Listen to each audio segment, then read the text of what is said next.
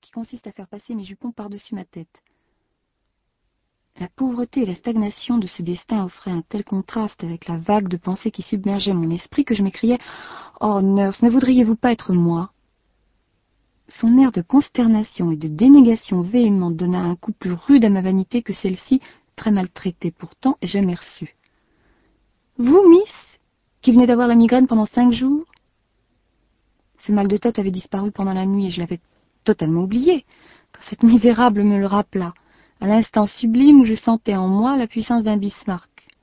Je restais sans force devant la loi immuable que pour grand que nous ayons l'impression d'être, pas un être humain n'accepterait de changer son esprit contre le nôtre.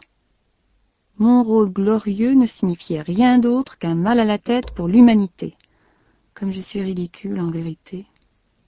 Étendue dans cette chambre, aussi peu résistante qu'un duvet de chardon, avec des instants illusoires, où je crois palpiter à l'unisson avec le pouls de la race humaine, sentant le mystère prêt à être résolu avec mon prochain souffle et la source de tous les bonheurs en moi, mon sentiment de vitalité en un mot, en rapport seulement avec l'excès de ma faiblesse. Observer ces absurdités est amusant à sa manière, et me rappelle la façon dont j'écoutais les propos que je tenais dans le monde quand j'y allais, comme ils semblaient ridicules. Ah, ces gens étranges qui ont le courage d'être malheureux. Le sont-ils d'ailleurs? 4 août. Il faut que j'essaie de me reprendre et de consigner par écrit l'épisode assez désespérant du 18 juillet, lorsque Harry, après une absence beaucoup plus longue que d'habitude, est arrivé avec William. Nous venions de déjeuner et parlions de choses et d'autres lorsque Harry dit, avec une expression étrange sur le visage, il faut que je te dise quelque chose. Tu ne vas pas te marier, criai-je. Non, mais William est ici. Il a déjeuné au château de Warwick et attend en ce moment dans l'allée du Hou que tu apprennes la nouvelle, et si tu y survis, je dois attacher mon mouchoir au balcon. William entre alors, pas à la Roméo, mais par le balcon. Notre siècle prosaïque, sans parler de notre consanguinité, rendant cela inutile. Le préalable ayant été si intelligemment supprimé par le dévoué Harry, tout se passa beaucoup plus facilement qu'on aurait pu s'y attendre, comme on dit des enfants dans le fauteuil du dentiste. Le pauvre Harry, sur lequel cet instant demeurait suspendu depuis deux mois, était pâle comme un spectre, inquiet qu'il était quant aux propos que je puiserais dans mon vaste répertoire, mais aidé par douze grammes de bromure, je crois m'être comporté avec une extrême bienséance. William était arrivé à Londres la veille seulement, après avoir passé trois semaines en Irlande et en Écosse. Il n'a pas beaucoup vieilli depuis cinq ans, et tout ce que l'on peut dire de lui, naturellement, c'est qu'il est simplement lui-même, un être qui parle une langue différente, comme le dit Harry, du reste de l'humanité, et qui donnerait vie et charme à une meule. Quelle étrange expérience que de voir soudain fleurir devant moi ce qui m'avait semblé mort et disparu depuis tant d'années. Oasis jaillissant dans ce désert étrange, exhalant l'exquis parfum familial des jours passés, fait d'allusions, de souvenirs et de points de vue communs, de sorte que ma sensation d'être une fraction de matière flottante disparut pendant une heure environ, pour faire place à l'illusion que ce qui est à jamais brisé avait jailli de nouveau et existait hors de nos souvenirs, demeurait toujours vert.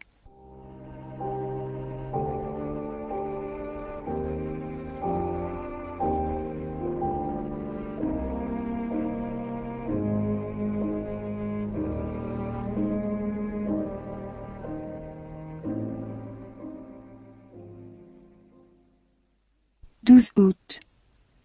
William a été très amusant au sujet de l'Irlande. Il semble avoir une vue assez raisonnable du Home Rule, mais comment pourrait-il en être autrement avec un des fils de père? Il est allé voir la famille d'une petite bonne qui est à leur service, et quel accueil lui a-t-on fait? Pendant les deux heures qu'il a passées avec eux, ils ont chanté toutes les cinq minutes le refrain Dieu soit béni qui a permis à Carrie de voir ce jour. William dit que ce sont des gens absolument étrangers, beaucoup plus excessifs dans leur pays qu'ils ne le sont avec nous, exactement comme les Irlandais que nous présentent le théâtre.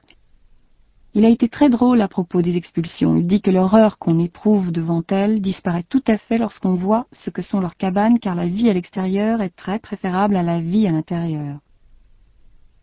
Il affirme qu'il est tout à fait extraordinaire de voir, sortant de cette saleté, de cette misère et de ce milieu sordide, cette race joviale, sociable, spirituelle et intelligente, vivant entièrement de l'idéal qui la soutient, etc., etc. Oh, quelle tragédie Lorsqu'on pense à ces créatures intrépides qui se précipitent avec leur idéal depuis sept siècles contre le mur épais de la brutalité des Britanniques, aussi incapables d'être inspirés par un idéal ou mus par l'imagination que les bêtes de somme. 3 septembre. La vie n'est qu'une énorme plaisanterie. La fantomatique Miss Peabody s'est matérialisée en Catherine le 21 août. Finissons-en donc avec cette histoire. 16 novembre. Kath a pris le bateau le 9 novembre en Ombrie, et j'espère recevoir un câble annonçant son débarquement aujourd'hui. Malgré l'usure du temps et le poids de trois malades sur son âme et son corps, elle a l'air aussi comique qu'autrefois, la souplesse incarnée, qualité purement transatlantique et moderne. Elle a naturellement une édition revue et corrigée de son opuscule de poche de renseignements inutiles, et elle informe, avec une assurance souriante n'importe qui, sur n'importe quoi. Je me sens comme une personne qui, après une longue bouffée d'air pur, s'est traînée de nouveau sous une cloche sans oxygène qui se referme sur elle avec un bruit sec, désespéré et hélas trop familier. C'est arrivé si souvent maintenant, depuis que mon échafaudage s'est mis à s'effondrer il y a huit ans, qu'après quelques vingt sursauts je respire et vis et en arrive à trouver que ma suffocation est naturelle. Car Dieu soit loué, les souffrances ne se répètent pas de la même façon, sauf si nous le voulons bien. À chaque fois, nous sommes mieux armés pour les surmonter. Et rien n'est plus vrai qu'à force de s'élargir pour la souffrance, l'âme en arrive à des capacités prodigieuses. Ce qui la comblait naguère à la faire crever en couvre à peine le fond maintenant mais mon âme ne s'élargira jamais assez pour admettre que vivre seule est autre chose qu'un sort cruel et contre nature pour une femme. N'avoir personne à aimer et dont on s'occupe quotidiennement est non seulement une souffrance, mais un processus stérilisant. Cette affirmation est scientifique, ce n'est pas une plainte, car je suis comblée par la fertilisation de ces derniers trois mois. Catherine a l'habitude très estimable de faire des compliments et de broder délicatement autour de toute allusion extérieure à mon humble personnalité. Je me fais une règle de toujours croire implicitement les compliments pendant cinq minutes et d'être en légère ébullition pendant vingt autres minutes, ce qui m'assure un gain solide de vingt-cinq minutes sur vingt-quatre heures pendant lesquelles je suis en paix et en harmonie avec toute l'humanité. Madame X est simplement une personne qui veut faire de son mari un menteur encore plus complet qu'elle. Quand les femmes commenceront-elles à avoir la plus faible intuition qu'au-dessus de toutes les fidélités se trouve celle envers la vérité, c'est-à-dire la fidélité à soi-même, et que mari, enfant, amis et pays ne sont rien à côté de cela